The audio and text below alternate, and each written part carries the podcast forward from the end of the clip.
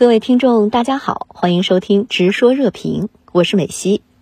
全国人大常委会委员长栗战书下午做工作报告，强调本次大会将做出关于完善香港特别行政区选举制度的决定。全国人大将坚定不移打击港独势力，确保爱国者治港。您对此有何评论？是的，美西，全国人大是国家最高权力机关，是站在主权者的高度审视香港出现的问题。在二零二零年，为坚决维护香港特别行政区的宪制秩序，全国人大常委会以立法者的逻辑，先后出台了“五二八”“八幺幺”“幺幺幺幺”三个涉港重大决定，依法维护了国家主权、安全、发展利益，为维护香港宪制秩序、打击港独势力、确保爱国者治港、保持香港长期繁荣稳定提供法律保障。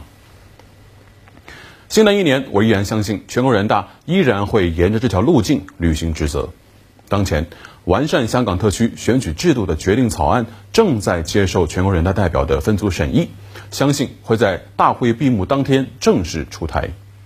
小平同志当年早有预言，他说将来会有人妄图将“一国两制”歪曲为“两国两制”，这股力量可能来自于香港本土，也有可能来自于国际方向。在谈及以爱国者为主体的港人治港时啊，小平同志说：“我们不要求他们全都赞成中国的社会主义制度，只要求他们爱祖国、爱香港。”那么时过境迁，香港的这些激进反对派又是怎么做的呢？他们当然是不及格的。当国家在过去数年对香港陆续释放诸如“一带一路”规划、粤港澳大湾区这些祖国红利时，又是谁冲锋在前，阻挠香港同胞向北望去？归根结底啊，这些咄咄怪事的制造者心里就没有祖国，更不会有香港，只有他们的个人私利与所谓政治前途。以我的理解，中央此次完善香港特区选举制度的初衷是涤荡香港政坛乱象，还香港政治风清气正的环境，是对爱国初心的皈依，是对一国两制的坚守。爱国者治港并不意味着让香港所有的反对派离开政治舞台，相反，全面落实爱国者治港原则，恰恰有助于让那些真心爱国、心系香港的忠诚反对派免于被激进势力绑架，让他们敢于发声献策。当香港深层次矛盾陆续暴露的时候，如何下大力气着手解决？我们当然需要香港各界的共同努力。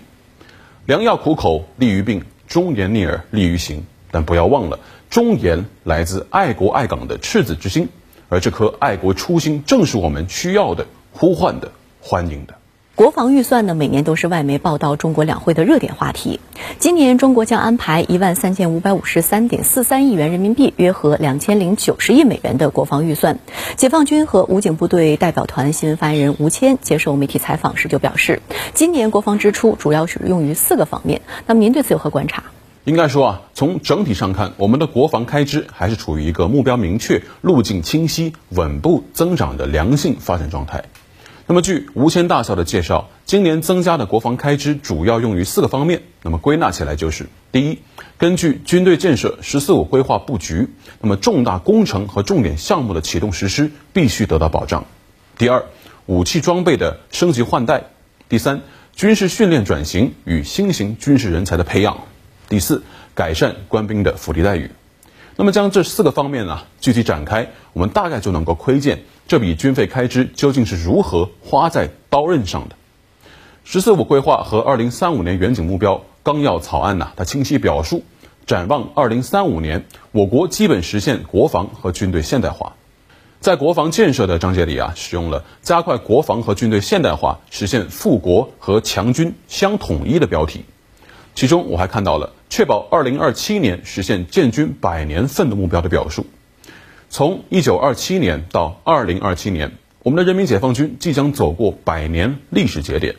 与之配套的就是这个建军百年奋斗目标。那么这个目标具体是什么呢？去年十月二十六号，国防部发言人任国强大校做出了解答。他说，实现建军百年奋斗目标，要求加快机械化、信息化、智能化融合发展。要求加快军事理论现代化、军队组织形态现代化、军事人员现代化、武器装备现代化；要求坚持质量第一、效益优先；要求促进国防实力和经济实力同步提升。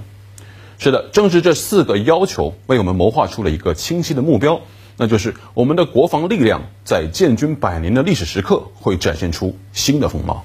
嗯，那么今年的国防预算又折射出哪些强军思路呢？国防政策是服务于国家总体战略的，更要与国家经济社会发展水平相适应。中国目前的经济总量大概是美国的七成左右，军费开支却只有美国的三分之一不到。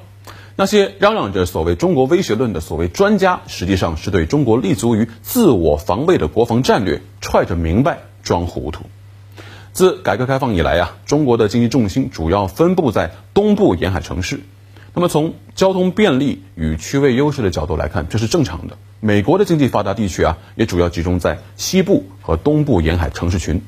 但这种布局也会带来新的国防挑战，那就是我们的经济引擎是面向大海的。来自海空方向的潜在敌人呢，将直接威胁我们这些经济命脉。目前，中国的三大经济发达地区，京津冀面向环渤海，长三角面向东海，珠三角面向南海，这就是中国发展强大国防的重要前提。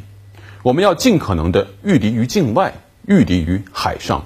因此，这两年大家看到新型的歼二零、歼幺六战机陆续装备空军作战部队，零五五大型导弹驱逐舰、零七五两栖攻击舰、国产航空母舰陆续服役。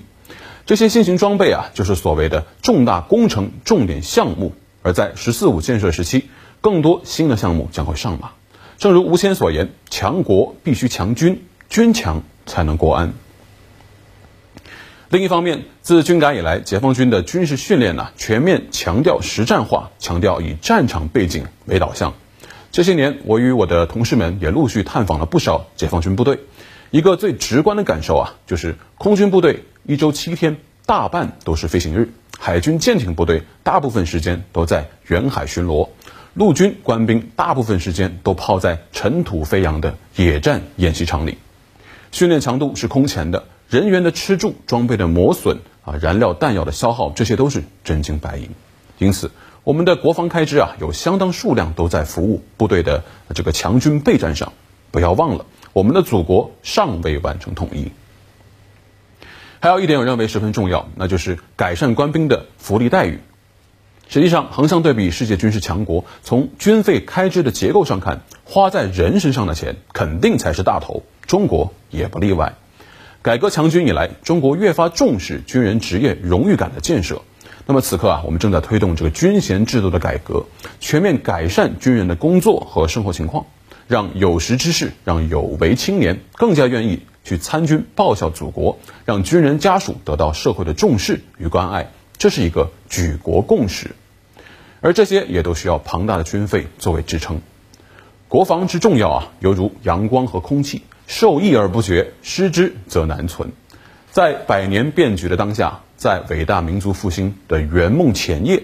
中国的周边安全环境持续变化，台海局势持续复杂严峻，天下并不太平，国防必须强大。好的，谢谢吴先生跟我们共同在线分享您的观点。